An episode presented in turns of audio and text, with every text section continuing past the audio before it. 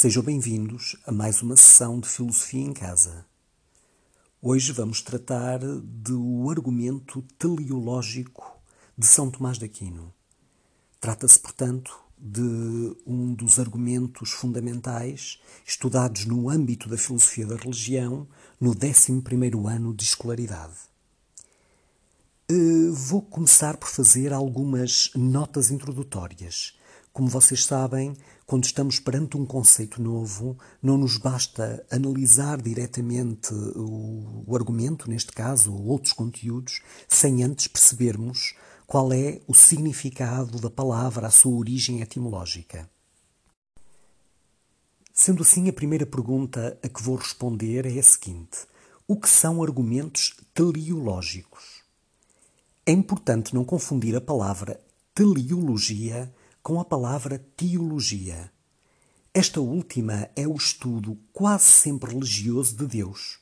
Estudar teologia é, pois, estudar, entre outras coisas, os textos tidos como sagrados, as opiniões de teólogos destacados, como Tomás de Aquino, e também quaisquer outros aspectos científicos ou históricos que sejam relevantes para a compreensão da ideia de Deus. A teleologia é outra coisa completamente diferente. A palavra vem do grego telos, que significa finalidade. A teleologia não é propriamente uma área de estudos. Por isso, o que se usa mais é o adjetivo teleológico, para indicar que diz respeito à finalidade de algo. Por exemplo, uma explicação teleológica da decisão de essa de ir ao teatro é que pretende divertir-se. Ou seja, essa é a sua finalidade. E é essa a finalidade que explica a sua ação, a ação do tal essa, de ir ao teatro em vez de ficar em casa. Há vários argumentos teleológicos, também designados por argumentos do desígnio, a favor da existência de Deus. Porém, iremos estudar apenas um deles, da autoria, novamente, de Tomás de Aquino. Continuando esta introdução ao que são argumentos teleológicos, vou designar esta secção por explicar a ordem. Como se viu, a ideia dos argumentos cosmológicos é de que a existência do próprio universo, com tudo o que ele contém, não se explica adequadamente sem pressupor que Deus existe. Em contraste, a ideia dos argumentos teleológicos é de que a ordem, finalidade ou desígnio do universo não se explica adequadamente sem pressupor a existência de Deus. Considere-se a diferença profunda entre o completo acaso, o caos, e a ordem. Imaginem o seguinte: quando um bebê bate ao acaso no teclado de um computador, não escreve uma só palavra, ainda menos uma frase completa. Tudo o que escreve é coisas como A.Y, Q8, eh, chaveta 2JXZ, LE 0, ponto e vírgula, eh, barra, eh, ponto de interrogação, O, barra, parentes retos, underscore, X maiúsculo, X minúsculo, A maiúsculo, M maiúsculo, aspas, KY, W, Y, chaveta, parênteses, aspas, dois pontos, uma salada desordenada de dígitos, um completo caos. Caso esse mesmo bebê acabasse por escrever, por mero acaso, o romance A Relíquia de Essa de Queiroz, ficaríamos muitíssimo surpreendidos e exigiríamos uma explicação.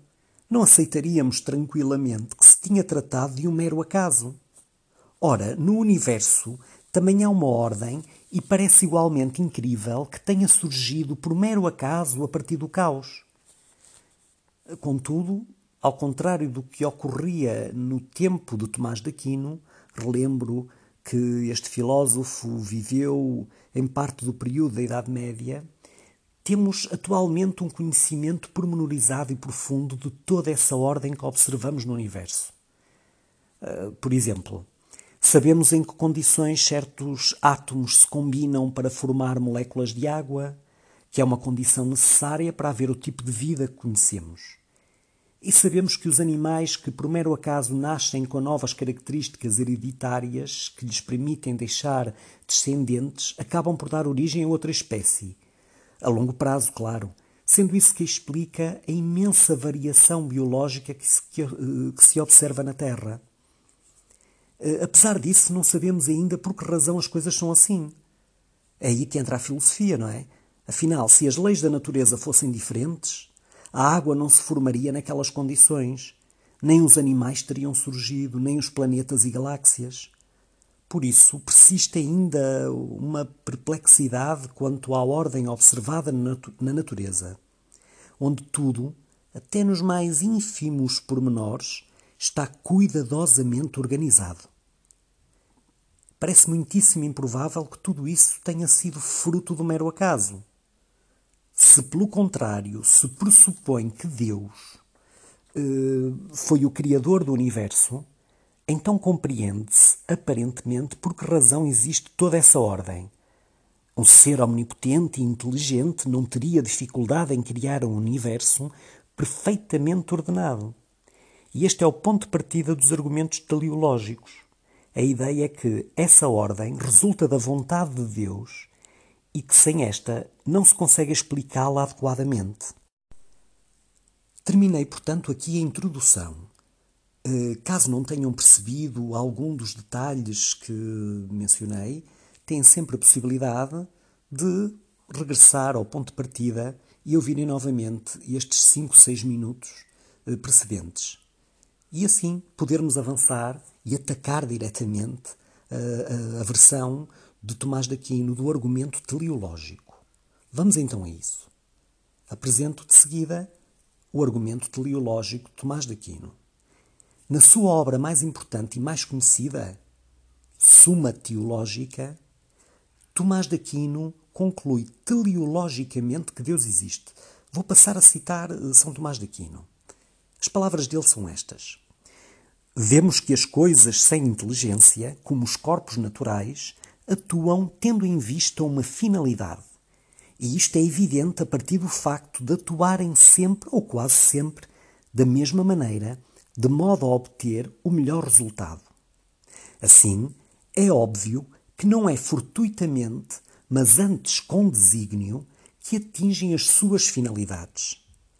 Ora, o que não tem inteligência não pode direcionar-se a uma finalidade a menos que seja direcionada por um ser dotado de conhecimento e inteligência, como a flecha é disparada para o alvo pelo arqueiro. Logo, existe um ser inteligente por meio do qual todas as coisas naturais são direcionadas para as suas finalidades. E é este ser que chamamos Deus. Analisando e traduzindo agora estas palavras por outras, o raciocínio de Tomás de Aquino parte da observação de finalidades na natureza em entidades que não são dotadas de inteligência. As raízes de uma árvore cumprem a finalidade de captar a água de que a árvore precisa, mas, tal como a própria árvore, não têm qualquer inteligência. Uma vez que nenhuma entidade sem inteligência atua com vista a uma finalidade, alguma outra entidade inteligente dirige as raízes da árvore. Essa entidade é Deus. Daí a analogia com a flecha. Sem uma inteligência que a direcione para a sua finalidade, que é atingir o alvo, a seta não fará tal coisa por si mesma, precisamente porque não tem qualquer inteligência. Assim, uma formulação apropriada do raciocínio de Tomás de Aquino é a seguinte: os corpos naturais atuam com vista a finalidades. Esta é a primeira premissa, então. Vou repetir esta primeira premissa. Os corpos naturais atuam com vista a finalidades. Segunda premissa. Nesse caso, são direcionadas pela inteligência divina. Terceira premissa. Ora, se a inteligência divina os direciona, Deus existe. Conclusão. Logo, Deus existe. Temos, portanto, aqui um argumento que, na sua forma canónica, contempla, contém três premissas e, claro, como sempre, a conclusão, neste caso, logo Deus existe. Aproveito para relembrar o que aprendemos na lógica proposicional no décimo ano. E a interpretação deste argumento seria P. Os corpos naturais atuam com vista a finalidades. Q. A inteligência divina direciona os corpos naturais. R. Deus existe. Temos então três proposições P, Q, R. Como é que seria a forma lógica? A forma lógica seria a primeira premissa, relembro, os corpos naturais atuam com vista a finalidades, é P, P. Segunda premissa. Nesse caso, são direcionados pela inteligência divina. Então, ficaria se os corpos naturais atuam com vista a finalidades, então são direcionados pela inteligência divina. Então a segunda premissa na forma lógica, como estão a pensar, P, então Q. Terceira premissa. Pegando no Q, que seria então se a inteligência divina os direciona, então Deus existe. Q, então R. Conclusão. Logo Deus existe. Será na forma lógica logo R. O raciocínio, se repararem bem, é uma sequência de dois modos póneis, pelo que é válido, o que se comprova facilmente com uma sequência de tabelas de verdade. Consequentemente, se todas as premissas forem verdadeiras, está provado que Deus existe. Resta-nos é analisar as premissas e perceber mesmo se elas são verdadeiras. Exposto então e explicado o argumento, passemos à análise de alguma ou algumas eventuais objeções, vamos lhe chamar dificuldades. Vou selecionar uma dificuldade. Passo a apresentá-la. A terceira premissa é irrefutável. Se a inteligência divina direciona os corpos naturais, Deus existe. A dificuldade principal do raciocínio resulta da ambiguidade do conceito de finalidades que surge nas duas primeiras premissas. Reparem, nas duas primeiras premissas afirmávamos os corpos naturais atuam com vista a finalidades. Eh, se os corpos naturais atuam com vista a finalidades, então são direcionados pela inteligência divina. Para ver a dificuldade, comecemos por conceder que a primeira premissa é verdadeira, entendendo o conceito de finalidade de uma maneira muito fraca e descomprometida. Neste sentido, quando um vulcão expela lava ou as raízes de uma árvore captam água, cumprem finalidades nesse sentido. Essas ocorrências têm um efeito causal no mundo. As raízes captam a água que permite que a árvore prospere. O vulcão alivia a pressão exercida na crosta terrestre pela lava incandescente. A finalidade das raízes, neste sentido simples, é captar água. A do vulcão é aliviar a pressão tectónica. Entendida desta maneira, a primeira premissa parece inatacável. Os corpos naturais atuam com vista a finalidades. A dificuldade reside em que, ao entender o conceito de finalidade desta maneira, isso acaba por retirar plausibilidade à segunda premissa. Aceitar que os corpos naturais cumprem finalidades só conduz à ideia de que são direcionados por uma inteligência divina caso se tenha uma concepção apropriadamente eh, robusta do conceito de finalidade. Que concepção é essa? É a ideia de que Deus direciona os acontecimentos naturais como um ser humano direciona uma flecha para um alvo. Muito bem. Aceite-se então esse conceito mais robusto de finalidades. A surpresa é que, ao voltar a examinar a primeira premissa, ficamos agora sem boas razões para pensar que é verdadeira, porque afinal ainda não sabemos se Deus existe. Se só há finalidades nesse sentido robusto, E se ainda não sabemos se Deus existe, então não sabemos se os corpos naturais cumprem finalidades ou se, pelo contrário, se limitam a fazer o que fazem, sem qualquer outra finalidade nesse sentido robusto.